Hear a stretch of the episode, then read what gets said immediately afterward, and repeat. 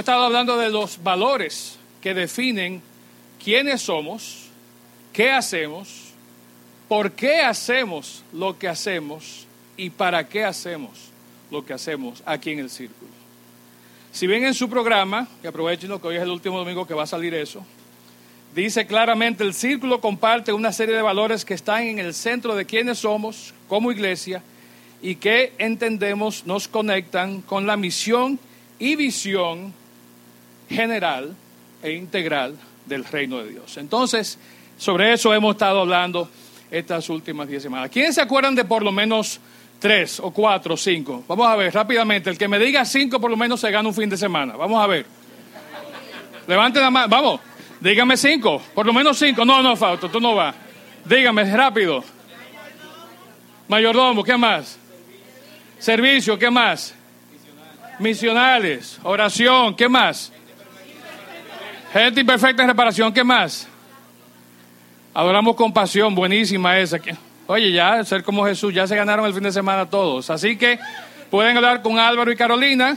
Un fin de semana que ellos se vayan fuera de la ciudad, ustedes tienen un fin de semana cuidando a Iván. Pueden hacerlo ahora, al final del culto, como quieran. Yo no dije que era el fin de semana, ¿verdad que no? Ah, bueno. Vamos a tratar, Leo, que ahorita no quería y ahora no sé si quiere.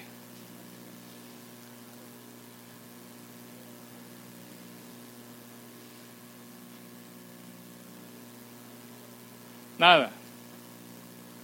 Ahora sí. Bueno, bien, estamos, estamos, hablando de ADN, estamos concluyendo en esta semana y el último valor que vamos a ver hoy es que como iglesia nosotros estamos comprometidos, comprometidos con la madurez. Dice aquí, estamos comprometidos a crecer en madurez antes que numéricamente. Nuestro enfoque está en el crecimiento interior e integral de las personas. Entonces, cuando hablamos de crecer en madurez, en crecimiento en sentido general, pero específicamente de crecer en madurez, a esto nos referimos aquí en el círculo. Nuestro compromiso de crecer, primeramente nosotros en madurez, antes que numéricamente. Bien, pregunta para ustedes, que yo sé que hay muchos aquí que son personas con ideas bien avangar, bien avanzadas. ¿Cuántos de ustedes cuando eran niños no tuvieron un sueño y dijeron, cuando yo sea grande, yo quiero ser, ¿qué? Pastor. Astronauta. Wow. ¿Quién más tuvo ese sueño de ser astronauta? Óigame, aquí estamos llenos de astronautas. Está en bromón esto porque...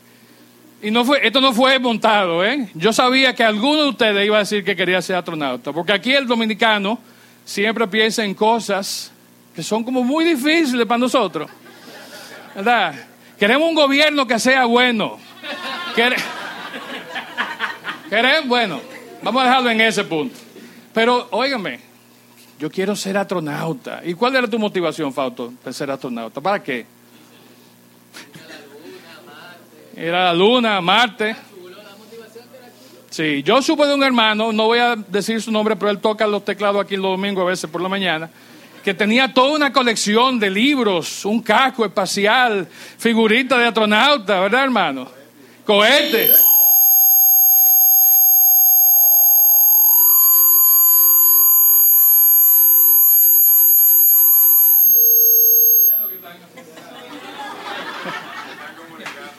Pero fíjense, algo, algo importante, es bueno soñar. De hecho, es necesario que soñemos.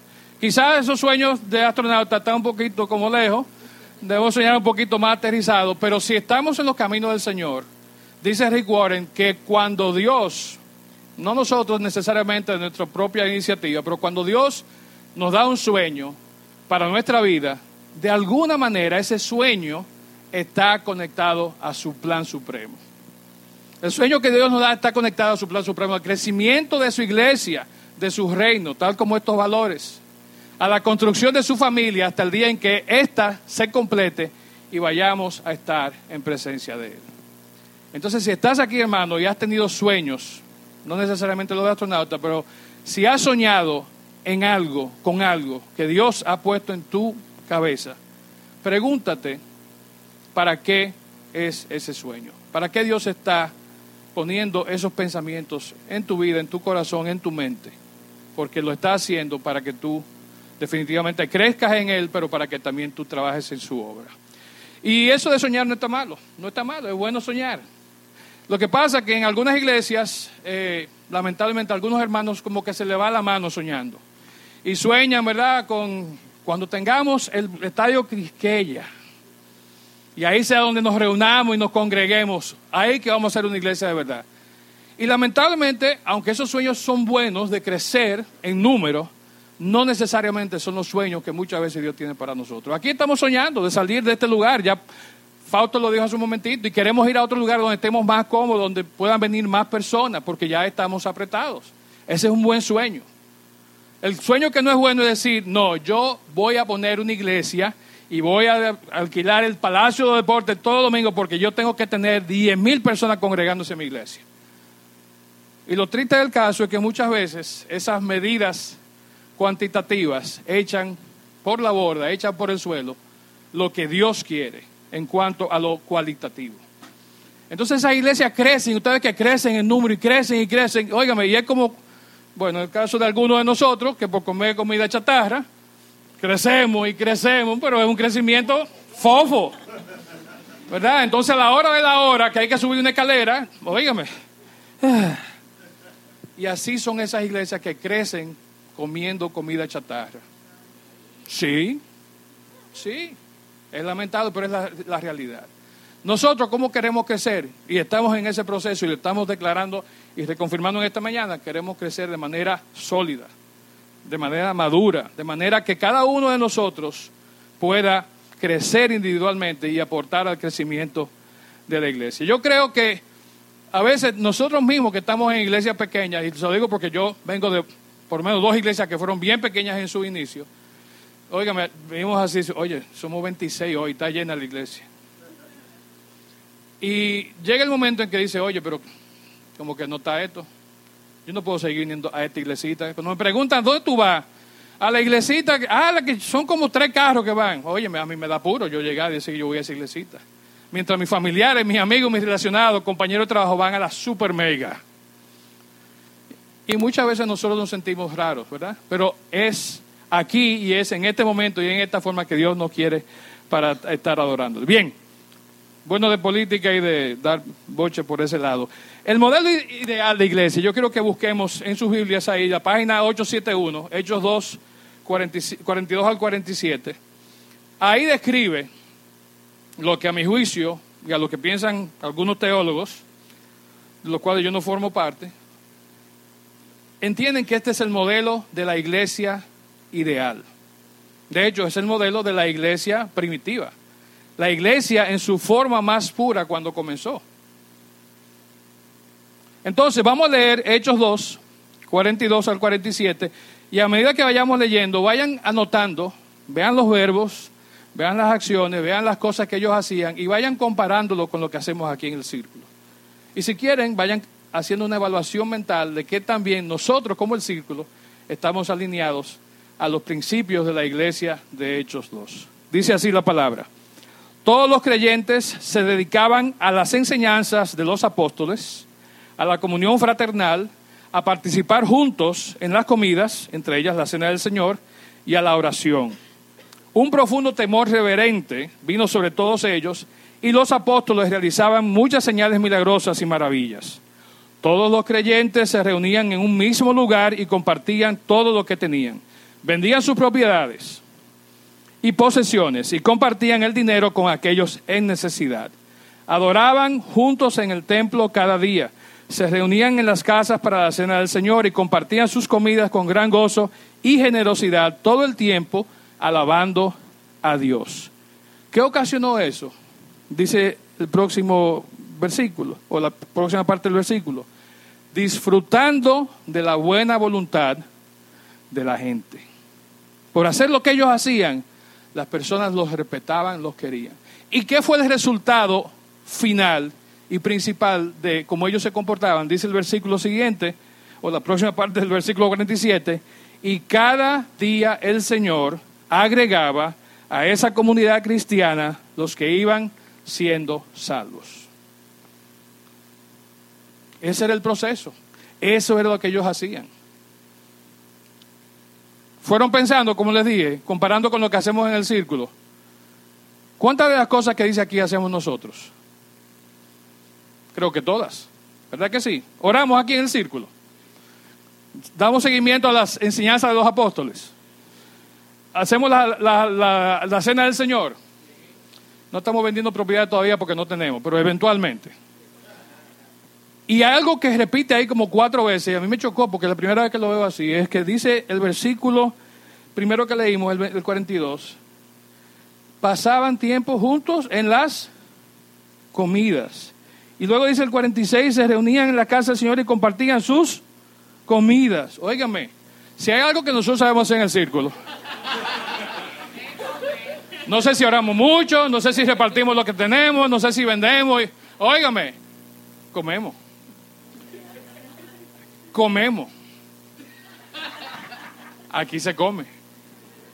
Entonces ya usted entiende por qué algunos de nosotros estamos como estamos. Pero volviendo al asunto. Aparte de la comida, hacemos todas las demás cosas, o gran parte de lo que dice el capítulo. Sí, no es la rayita. Me, dijeron que me pusiera rayita así, porque si me la pongo o cuadrito me veo más gordo. Gracias Dios me dé. Te amo, hermano, también. Pero fíjense, comemos aquí, aquí hacemos, y hacemos todo lo demás también. Pero si somos buenos en algo es comiendo, es comiendo. Ok, gracias hermano. Ahora bien, fuera de broma, todo esto nos lleva a pensar y a evaluarnos como iglesia. ¿Qué hacemos nosotros? ¿Cómo y para qué nosotros entonces queremos crecer? Estamos hablando de crecimiento, estamos hablando de crecer en madurez. ¿Qué tipo de iglesia queremos hacer, queremos ser, perdón, como resultado de nuestro crecimiento. Y dice lo que estamos viendo este valor, estamos comprometidos con crecer o a crecer en madurez antes que numéricamente. Los números, sí, es bueno crecer en números, pero si crecemos sin una base sólida, sin un fundamento en la palabra, como decía ahorita, es crecimiento fruto de comida chatarra. El concepto de crecimiento es un concepto relativo. Conozco iglesias que no, hace un año que no crecen en membresía. Sin embargo, son iglesias que están creciendo a diario en su compenetración, en su relación con Dios, en el estudio de la palabra, en las obras de testimonio que hacen en su comunidad. Entonces esa es una iglesia en crecimiento. Por otro lado, podemos dar un paseo por alguna de las principales avenidas de nuestra ciudad, pasamos domingo y vemos la fila de carros, eh, los 60 ujieres que hay, 20 guardianes, guachimanes cuidando carros, eh, la gran fila que se hace para entrar a los templos. Y son iglesias que siguen creciendo y siguen creciendo y siguen creciendo. Sin embargo, conozco muchos hermanos que van a alguna de esas iglesias y están vacíos porque no están desarrollando su vida espiritual y su relación con Dios. Y no debemos llegar a ese punto. No podemos llegar a ese punto. El crecimiento, si es un crecimiento real, debe estar, como decía el capítulo 2 de Hechos que leímos, basado en algunas cosas. La primera es la siguiente. La iglesia crece en dos vías. La primera es que para que la comunidad de fe alcance un nivel de, en el más amplio sentido bíblico, la meta primordial de ti y de mí y de cada uno de nosotros debe llegar a ser cada vez más como quién? Como Jesucristo. No hay otra medida. Yo no quiero llegar a ser como Fausto, ni como Wellman, y sé que ellos no quieren llegar a ser como yo. Líbrelo Dios a ellos. O a cualquiera de ustedes. Mi meta al estar haciendo lo que hago y diciendo lo que digo es ser cada vez más como Cristo. Es el único ejemplo que tenemos a seguir. Es de hecho el estándar contra el cual tú y yo debemos medir nuestra vida y nuestro desarrollo en las cosas del Señor. Los miembros de la iglesia primitiva vimos, decía que se dedicaban a las enseñanzas de los apóstoles. Nosotros tenemos esas enseñanzas ahora en la Biblia. Es estudiar la Biblia. La comunión fraternal, compartir, querernos unos a otros. Como decíamos al principio, salude al que está a su lado, déle un abrazo, déle la bienvenida. Oiga, qué bueno estés aquí, hermano. Y dice también que ellos se dedicaban a la oración. Esos tres elementos, para comenzar simplemente, eran elementos que definían a esa iglesia que fue creciendo. Y vemos el crecimiento que hubo en la iglesia primitiva, ahorita vamos a hablar de eso, pero esa era la forma en cómo ellos se manejaban. Ahora, algo interesante que muchas veces obviamos cuando leemos el pasaje de Hechos 2, es que dice que vino un profundo temor. Otra, una versión dice miedo, pero era un temor y era un temor reverente. ¿Saben por qué era ese temor reverente? Porque ese crecimiento, esa comunión, eso que ellos estaban sintiendo, era posible porque en medio de ellos se estaba moviendo quién? el Espíritu Santo de Dios. El Espíritu Santo de Dios que días antes había sido impartido. Entonces ellos estaban conscientes de que eso que ellos estaban logrando, de ese crecimiento, de esa comunión, de todo eso, no era fruto de nada que ellos estuvieran haciendo. Ellos simplemente estaban obedeciendo con lo que el Espíritu Santo de Dios, que se movía en medio de ellos, le estaba guiando a hacer. Y de ahí el temor reverente. Era el mismo Dios lidiando con ellos. Decía José ahorita, cuando cantaba, eh, me haces feliz. ¿Te acuerdas, José? Tú dijiste algo de la felicidad. ¿Te acuerdas qué tú dijiste? Yo sé que uno habla las cosas cuando está cantando y no se acuerda después. Yo predico y después de los cinco minutos no me acuerdo lo que dije, así que no te preocupes. No recuerdo. Pero tú dijiste lo siguiente. Qué chula es la felicidad que Dios nos da. Qué chula es ser feliz, como, como dice la canción, me haces feliz. Y yo le pregunto a ustedes, ¿ustedes creen que el anhelo del corazón de Dios, el anhelo principal de Dios, es nuestra felicidad. ¿Cuánto lo creen? Amén. Pues están equivocados. Están equivocados. El anhelo principal de Dios no es nuestra felicidad. Es que crezcamos en madurez. Que crezcamos en semejanza a su Hijo Jesucristo. Piensen en las cosas que le pasan a ustedes cada día los que han perdido algún familiar, los que han perdido algo material, los que han tenido una enfermedad. ¿Cuántas de esas cosas te hacen feliz? A mí no me hace feliz nada de eso. ¿Y creen ustedes que no es Dios que lo permite? Dios lo permite. Entonces, cuando Él permite esas cosas en nuestra vida, aún la muerte de un ser querido cercano, de una enfermedad catastrófica, como dicen, no es para nuestra felicidad es para que vayamos creciendo y desarrollando nuestra madurez.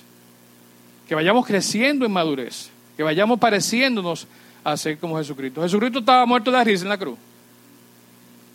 Piensa en eso. Señor, dile que le den para allá con esos clavos. Estoy feliz porque estoy llevando el pecado de todos ustedes aquí en la cruz. Dale para allá. Martillen ahí. El Señor estaba triste en su espíritu. El Señor llegó a decir en la cruz, Padre, ¿por qué me has abandonado? Y nos hemos sentido así muchas veces nosotros, ¿por qué Dios tú me has abandonado? Sé de situaciones de hermanos de aquí del círculo que por un tiempo están todavía uno o dos años después manejando la pérdida de un familiar. Y es difícil, sumamente difícil. Humanamente a veces es imposible, hermano.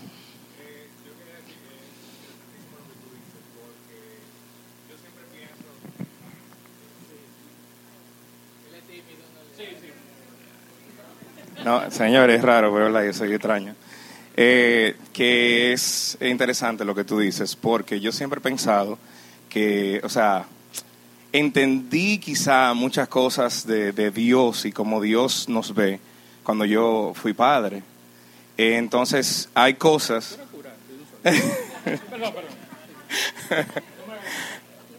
Está muy buena eso.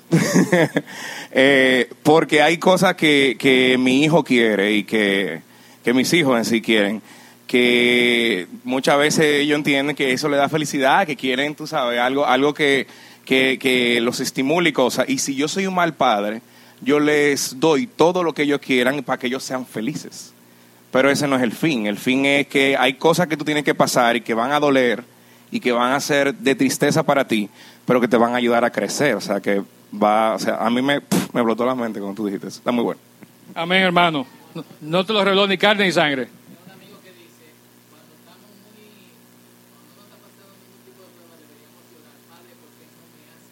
Exactamente, exactamente. Sí, no, pero hay que pensar, hay que evaluarse, hay que juzgarse, porque dice que el cristiano recibe continuamente pruebas. Y yo lo he pensado también, porque en este momento la cosa como que va marchando, I'm coasting, como dicen por ahí, ¿verdad? No, algo raro hay. Espera el trancazo, espera el trancazo.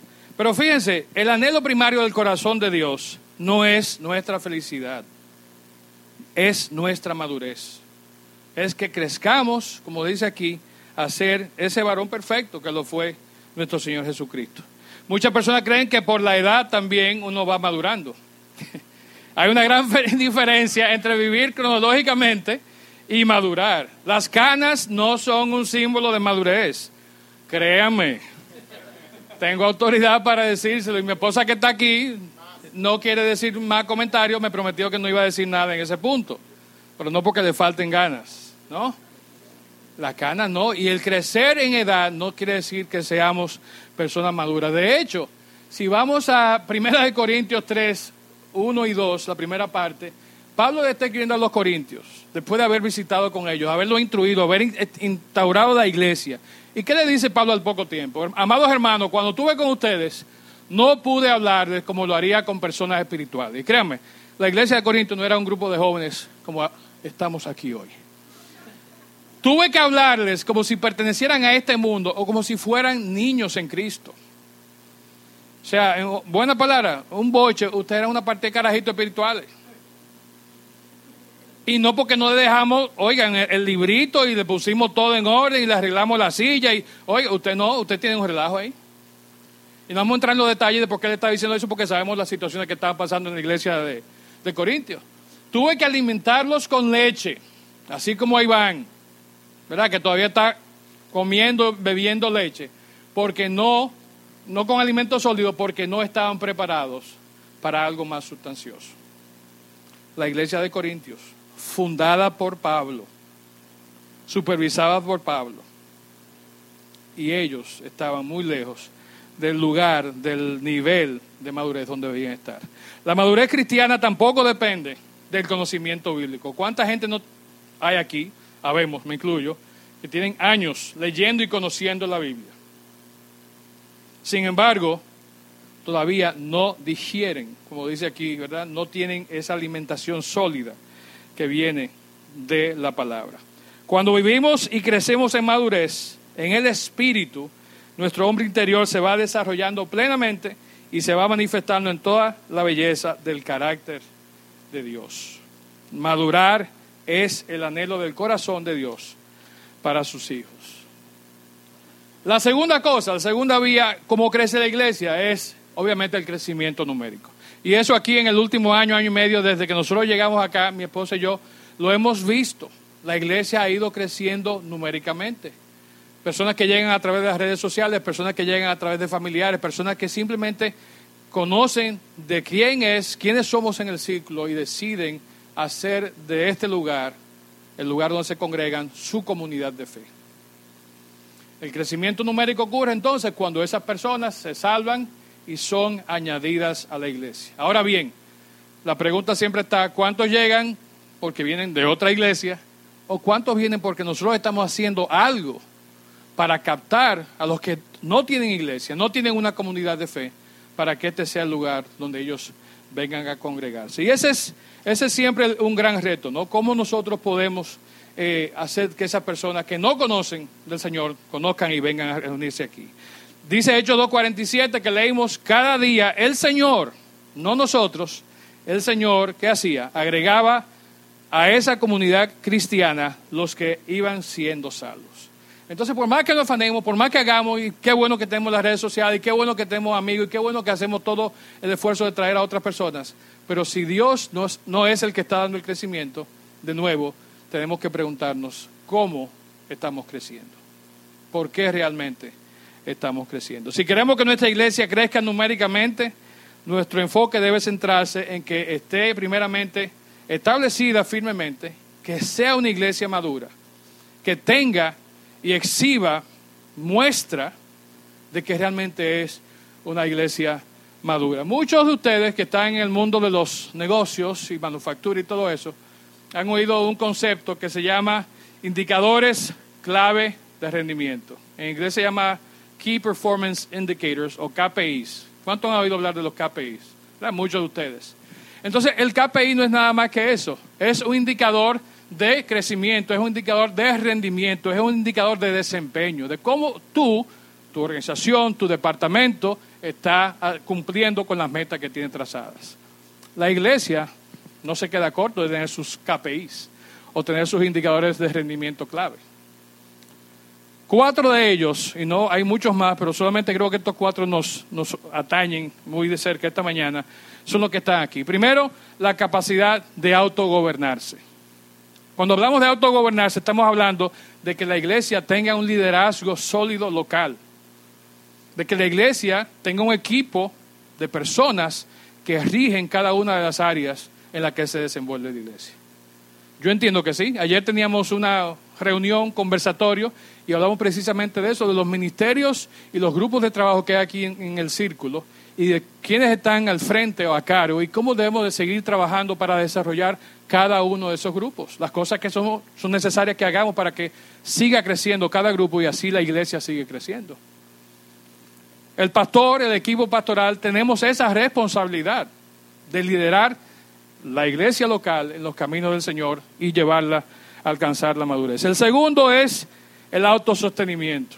Y es un, temito que, un temita que lo hemos escuchado mucho en los últimos gobiernos de un tiempo de esta parte, la autosustentabilidad y todas esas otras cosas que hablan por ahí. En la iglesia no es algo que no debemos de, de estar pendientes. La iglesia tiene que ser autosostenible. La pena es que de que digo autosostenible, ¿en qué estamos pensando? En los cuartos, ¿verdad? Pero fíjense, más que el dinero, el dinero es importante y es algo que también es necesario. Pero estamos hablando que la iglesia debe poder hacer lo que hace con los recursos locales internos que tiene. La predicación, ¿quiénes deben de venir a pararse aquí a predicar? Todo, cualquiera de nosotros. Si tienes el don, habla, dilo, ven. Claro, un proceso. Pero la predicación debe venir de aquí. La música, la adoración. Conozco iglesias, y sé que aquí algunos más también conocen iglesias, que el equipo de adoración del domingo son músicos profesionales, pagos, que no pertenecen a la iglesia. La alabanza del domingo en el culto, en mi iglesia, quisiera yo que sea con miembros de la iglesia que se sientan aquí, que son parte de nuestra comunidad de fe y que lo hacen porque está en su corazón el aportar sus dones, sus talentos al crecimiento de la iglesia. Claro, el aspecto económico es importante. Dios es un Dios bondadoso, Dios no es un Dios tacaño. Cuando Dios da, Dios da. Y Dios lo que quiere es que nosotros seamos como Él que seamos como Él. Cuando seamos dadivosos, que seamos dadivosos de verdad, que seamos generosos como Él lo es. Y no tengo que entrar en los detalles, hablamos de eso en el mensaje de mayordomía. Pero Dios, que es generoso, quiere que nosotros seamos generosos. Autoproyectarse no es más que nosotros poder reproducirnos en nuevos creyentes y eventualmente en nuevas iglesias, en nuevas comunidades de fe. Uno de los sueños que tenemos nosotros aquí en el círculo es que próximamente, en el futuro, no muy lejano, haya otro círculo.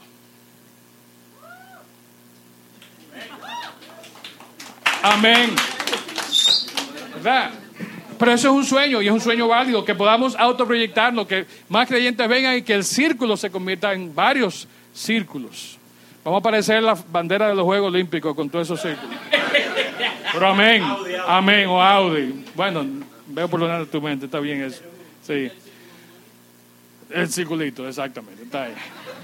Y quizás lo que salga de aquí se convierte más que en un círculo, en una esfera, ya cogen otras dimensiones. Nadie sabe, nadie sabe. ¿verdad? Bien, pero ese, ese es el sueño que tenemos. Crecer porque vienen nuevos creyentes y porque nosotros estamos creciendo fuera de este lugar o del lugar donde el Señor nos ponga. Y por último, la capacidad de autoeducarse. ¿Cuántos están en el seminario de aquí? Levanten la mano los que están en el seminario, no sean tímidos. Eso mismo, ustedes saben. ¿Cuántos están en el Instituto Bíblico del Círculo? Varios, más de 10. Entonces, eso es lo que hacemos cuando nos estamos autoeducando. Estos mensajes son parte de ese proceso educativo también. Comunidades, hacia allá iba. Son momentos y formas como nosotros nos autoeducamos. Entonces, eso es lo que quiere el Señor para nosotros, que crezcamos en madurez, que crezcamos indicando o proyectando, sosteniendo o gobernando nosotros mismos, porque Él así nos ha ido preparando. Rápidamente, quiero que busquen estos dos versículos y vamos ya casi, casi arrancando para terminar. Efesios 3, 17 al 19, la página 942. Dice, entonces Cristo habitará en el corazón de ustedes a medida que confíen en Él.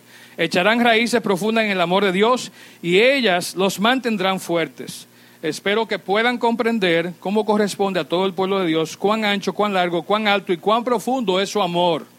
Es mi deseo que experimentemos el amor de Cristo, aun cuando es demasiado grande para comprenderlo todo. Entonces serán completos con toda la plenitud de, vida, de la vida y el poder que viene de Dios. Si entendemos eso, vamos a crecer en madurez, vamos a estar completos, como dice aquí.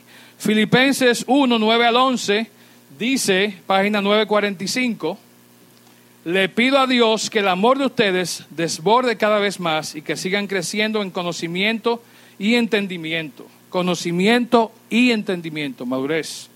Quiero que entiendan lo que realmente importa a fin de que lleven una vida pura e intachable hasta el día que Cristo vuelva que estén siempre llenos de los, del fruto de la salvación, es decir, el carácter justo que Jesucristo produce en su vida, porque esto traerá mucha gloria y alabanza a Dios. Pueden leerlo luego con más calma, pero eso habla de, la madurez, del crecimiento, de algo sólido, no algo hueco.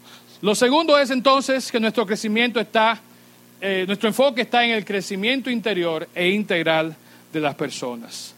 Y a medida que pasa el tiempo, nosotros vamos viviendo como seres humanos diferentes etapas. Ninguno estamos como cuando éramos niños. Ninguno estamos comiendo lo que comíamos cuando éramos niños. Ni estamos haciendo las cosas que hacíamos cuando éramos niños. Dice Pablo, cuando era niño yo hacía las cosas de niño, ahora que soy adulto hago las cosas de adulto, ¿verdad? Entonces, eso es algo que entendemos. Y ese crecimiento en madurez, ese crecimiento debe ser algo que no solamente abarque un aspecto de mi vida, sino que abarque todo mi ser, espíritu, alma, cuerpo, mente, corazón, deseos, relaciones, etcétera, etcétera, etcétera. El crecimiento debe ser un crecimiento eh, integral, debe ser un crecimiento completo. hemos hablado de eso aquí muchísimas veces, no tengo que repetirlo. Pero sí quiero decir que es importante que analicemos nuestra vida hoy. Hagamos un análisis y conozcamos cuáles son nuestras áreas de debilidad, que todos las tenemos. Todos tenemos áreas de debilidad, que aprendamos a desarrollar entonces nuestra fortaleza, identifiquemos las cosas que tenemos buenas y las desarrollemos. Es una especie como que hagamos un FODA personal y en base a ese FODA personal digamos, mira, yo voy a trabajar esto, voy a trabajar esto, voy a trabajar esto y voy a trabajar esto. Y hagamos un plan, una estrategia de vida y todo eso lo hagamos a la luz y alineados con lo que dice la palabra de Dios. No es mucho más de ahí. Esto no es eh, ciencia de cohete, como dicen, ¿verdad? No es nada, súper ultra científico. Cualquier ayuda que necesiten, Wellman y Fausto, que no iban a ser astronautas, le pueden dar una mano, ¿verdad? Pero no es nada, nada complicado. Ese crecimiento integral es el crecimiento bíblico. Dios no trabaja una parte de tu vida y deja las otras a la buena de Dios, valga, valga la redundancia, sino que Él trabaja todo y cada una de las áreas de tu vida. Hay varios pasajes en la Biblia y voy a rápidamente mencionar estos cuatro. Lo pueden anotar, lo pueden buscar después, el martes cuando pongan la eh, presentación lo pueden ver también. Pero el adjetivo todo aparece un montón de veces en la Biblia relacionado con nuestro desarrollo. Y siempre habla el aspecto todo con integridad. Hebreos 13 y 18 dice, tenemos la conciencia limpia y deseamos comportarnos eh, eh, con integridad en todo lo que hacemos.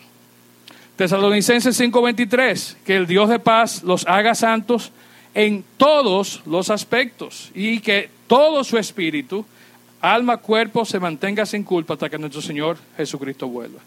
Colosenses 3:17 dice, y todo lo que hagan o digan, Háganlo como representantes del Señor Jesús y den gracias a Dios Padre por medio de Él. Y por último, Colosenses 2.19, pues Él mantiene todo el cuerpo unido con las articulaciones, ligamentos, el cual va creciendo a medida que Dios lo nutre. Dios no trabaja una sola área, Dios trabaja todo nuestro ser. La integridad en lo relativo al crecimiento implica que debemos crecer tanto en madurez como en número. Es tanto el crecimiento cualitativo, pero también el crecimiento cuantitativo. Finalmente, eh, quiero que veamos el pasaje en Mateo 13, 31 al 33. Y voy un poquito más rápido porque ya me, dan, me dieron el, allá el, ¿verdad? Sí, la musiquita de los Oscar, el final. Página 777. Algo importante. Hay dos comparaciones, dos símiles, dos parábolas que el Señor hace para hablar del crecimiento, para hablar del reino, para hablar de la integridad, para hablar de la madurez. Hay dos de ellas, están aquí. Dice, el reino del cielo es como una semilla de mostaza sembrada en un campo. ¿Cuánto han visto la semillita de mostaza? Aquí un domingo dimos en, en un frasquito una cosita así que apenas se ve. Es la más pequeña de todas las semillas, dice la palabra, pero se convierte en la planta más grande del huerto. Crece hasta llegar a ser un árbol y vienen los pájaros y hacen nidos en las ramas de una cosita así. Jesús también usó la siguiente ilustración. El reino del cielo es como la levadura que, utilizó la mujer para hacer un pan, para hacer pan. Aunque puso solo una pequeña porción de levadura en tres medidas de harina, la levadura impregnó toda la masa. Y sabemos lo que hace la levadura. Por eso es que el pan, por eso que lo que comemos pan, ¿vieron la lógica? Sencillo, no hay que pensarlo mucho, no hay que pensarlo mucho. Señores, la iglesia de Hechos, volvemos al punto de ahorita, fíjense cómo creció la iglesia de Hechos del día de Pentecostés, que eran cuántas personas? 120 el día de Pentecostés. Tres meses después, ¿habían cuántos se convirtieron? Tres mil, ¿verdad? No, un, mes después, tres mil. Tres meses después habían cinco mil. Está en hechos, léanlo. Entonces, así trabaja el reino de Dios. Cuando hay un crecimiento integral, cuando hay un crecimiento en madurez, cuando hay un crecimiento real. Decíamos hace un par de semanas, y con esto voy concluyendo, hablamos de que la iglesia del círculo, la comunidad de fe, aquí nosotros somos una comunidad misional. Es uno de nuestros valores. Decíamos que creemos que el hombre debe ser ministrado integralmente, espíritu, alma, mente eh, y cuerpo. Y decíamos también que para ministrar de manera integral debemos de modelar de continuo la preocupación de Dios por el bienestar total de las personas y de sus comunidades. Entonces, para que haya crecimiento integral, está en tus hombros, en los míos, que podamos crecer primeramente nosotros y así la comunidad, el círculo, nuestra comunidad de fe va a crecer de igual forma, de manera eh, integral. Segunda de Pedro 1, 5 eh, y 7 dice, en vista de todo esto, esfuércense al máximo por responder la promesa de Dios, complementando su fe con abundante provisión de excelencia moral, la excelencia moral con conocimiento, el conocimiento con control propio, el control propio con perseverancia, la perseverancia con sumisión a Dios, la sumisión a Dios con afecto fraternal y afecto fraternal con amor por todos. Esos dos versículos resumen los puntos clave para que tú y yo podamos crecer integralmente y podamos crecer todos juntos en lo que Dios quiere que estemos haciendo. Amén. Amén. Vamos a ponernos de pie, por favor, para concluir en, en oración.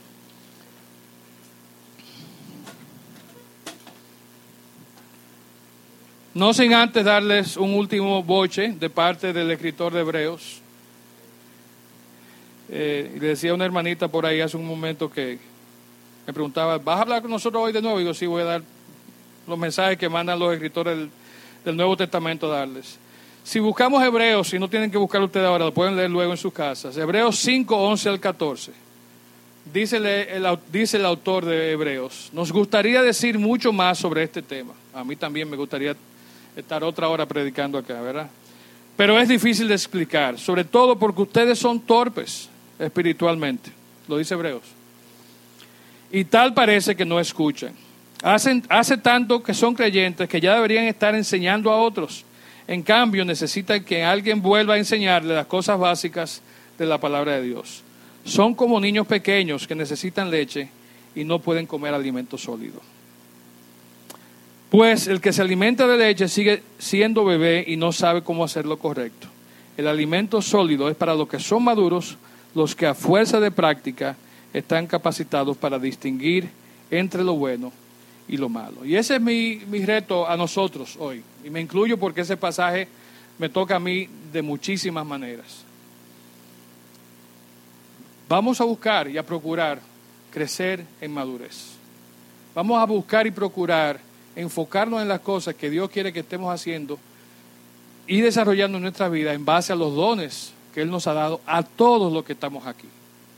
Todos tenemos un don, por lo menos.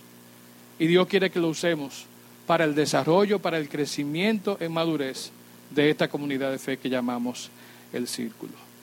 Y lo triste del caso es que si no estamos creciendo, no nos estamos quedando estáticos. El que no crece, el cristiano que no crece, ¿qué hace? Retrocede. Nadie se queda en el lugar que está.